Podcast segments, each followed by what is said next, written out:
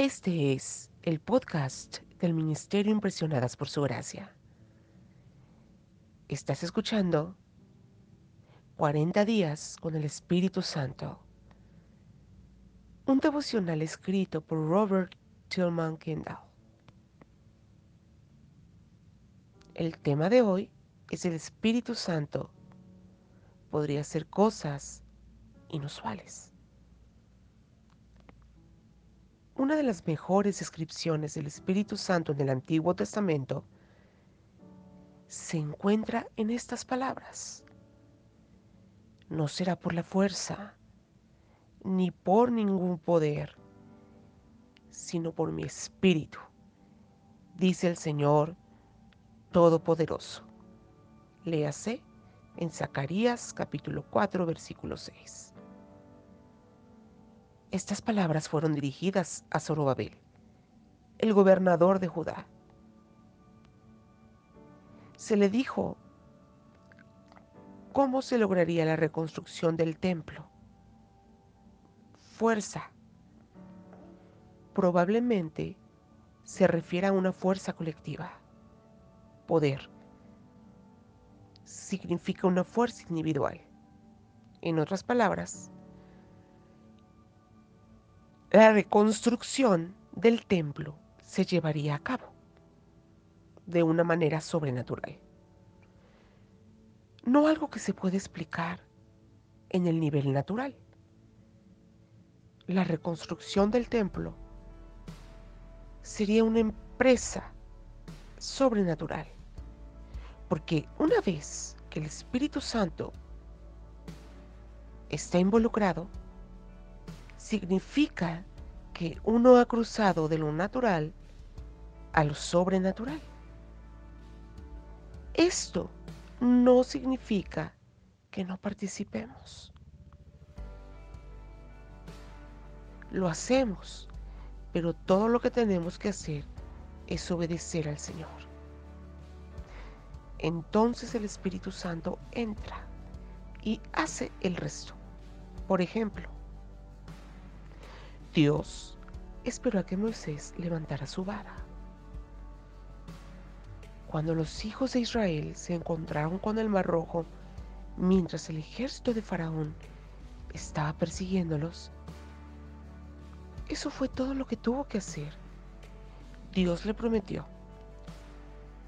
ustedes quédense quietos, que el Señor presentará batalla por ustedes. Levanta tu vara, extiende tu brazo sobre el mar y divide las aguas para que los israelitas lo crucen sobre terreno seco.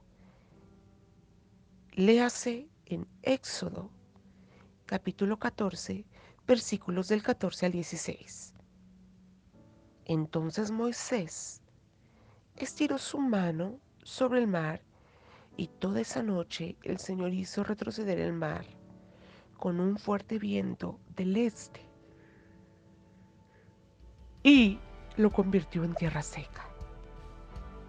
Los israelitas cruzaron el mar sobre tierra seca con una pared de agua a su derecha y la otra pared de agua a su izquierda. Lo único que Moisés hizo fue levantar su vara. Ese fue el lado natural. El Espíritu Santo hizo la parte sobrenatural. Es una batalla entre Israel y los amalecitas, tan extraño como pueda parecer. Mientras Moisés mantenía los brazos en alto, la batalla se inclinaba en favor de los, de los israelitas. Pero cuando los, los bajaba, se inclinaba en favor de los amalecitas. Cuando Moisés se cansó, Aarón y Hur sostuvieron sus brazos, uno el izquierdo y otro el derecho, y así Moisés pudo mantenerlos firmes hasta la puesta del sol. Y los amalecitas fueron derrotados. Léase en Éxodo capítulo 17, versículos del 11 al 13. Dios intervino sobrenaturalmente, pero estaba conectado con que Moisés tuviera las manos levantadas. Este patrón continuó después de que Israel entró a la tierra de Canaán.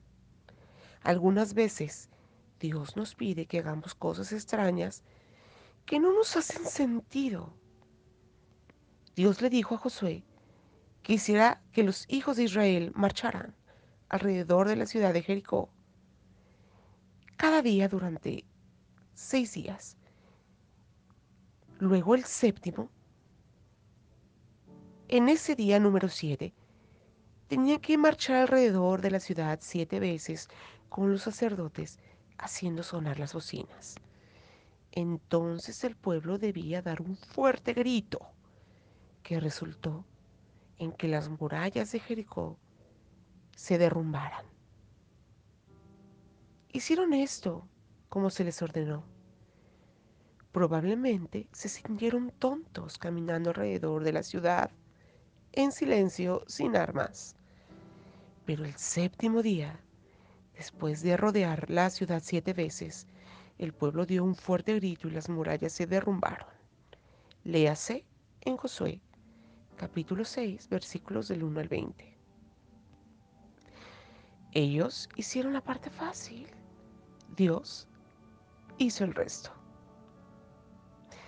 Dios más tarde dijo a Josué, apunta hacia Ai con la jabalina que llevas, pues en tus manos entregaré la ciudad. Léase en Josué capítulo 8, versículo 18. El resultado fue una victoria total para el pueblo de Israel. El Espíritu Santo lo hizo, pero Josué tenía que sostener la jabalina y apuntarla hacia el lugar de batalla. Siglos después, el rey Josafat estaba siendo desafiado por los amonitas. El Espíritu Santo, el Espíritu precioso de Dios, vino sobre Jaziel, quien dijo, no tengan miedo, ni se acobarden cuando vean ese gran ejército, porque la batalla no es de ustedes, sino mía.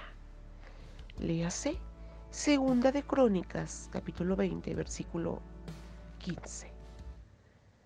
Los israelitas no hicieron nada excepto cantar al Señor tan pronto como empezaron a entonar este cántico de alabanza. El Señor puso emboscadas contra los amonitas, los moabitas y los del monte de Seir que habían venido contra Judá y los derrotó. Eso se lee en el versículo 22 de Segunda de Crónicas 20. La victoria fue completamente sobrenatural, pero no obstante estuvo inesperablemente conectada con que cantaron al Señor. Esto es exactamente lo que quería decir la palabra del profeta para Zorobabel. El pueblo todavía tenía que conseguir los materiales para el templo. Tenían que reconstruir los cimientos, tenían que colocar las piedras, pero todo sucedió con facilidad. Esta es la esencia de la unción del Espíritu Santo. Habilita el don de uno para que opere con facilidad. John Wesley dijo que Dios no hace nada sino como respuesta a la oración. No estoy seguro de creer esto completamente, pero el Señor dijo, reconócelo en todos tus caminos y Él allanará tus sendas. Leas en Proverbios capítulo 3, versículo 6. Este versículo es precedido por una verdad crucial que deberíamos recordar cada día de nuestra vida. Confía en el Señor de todo tu corazón y no en tu propia inteligencia versículo 5 de Proverbios 3. Nuestra inteligencia podría sugerir que los caminos de Dios no hacen sentido, Y Él responde porque mis pensamientos no son los de ustedes, ni sus caminos son los míos. Mis caminos y mis pensamientos son más altos que los de ustedes, más altos que los cielos sobre la tierra. Léase Isaías capítulo 55, versículo 8 y 9. Nosotros hacemos nuestra parte fuerza y poder operando en el nivel natural. Dios hace su parte por el Espíritu Santo, haciéndolo sobrenatural. Qué tontos somos cuando discutimos con sus caminos. Todo lo que hemos aprendido el día de hoy requiere que abras tu Biblia. En Éxodo capítulo 14, versículos del 13 al 31 en Segunda de Crónicas, capítulo 20, versículos del 5 al 23. Juan, capítulo 6, versículo 63. Y Segunda de Corintios, capítulo 9, del 6 al 11.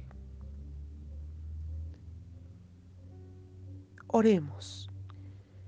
Bondadoso Espíritu Santo, gracias por ser justo como eres por favor, perdón.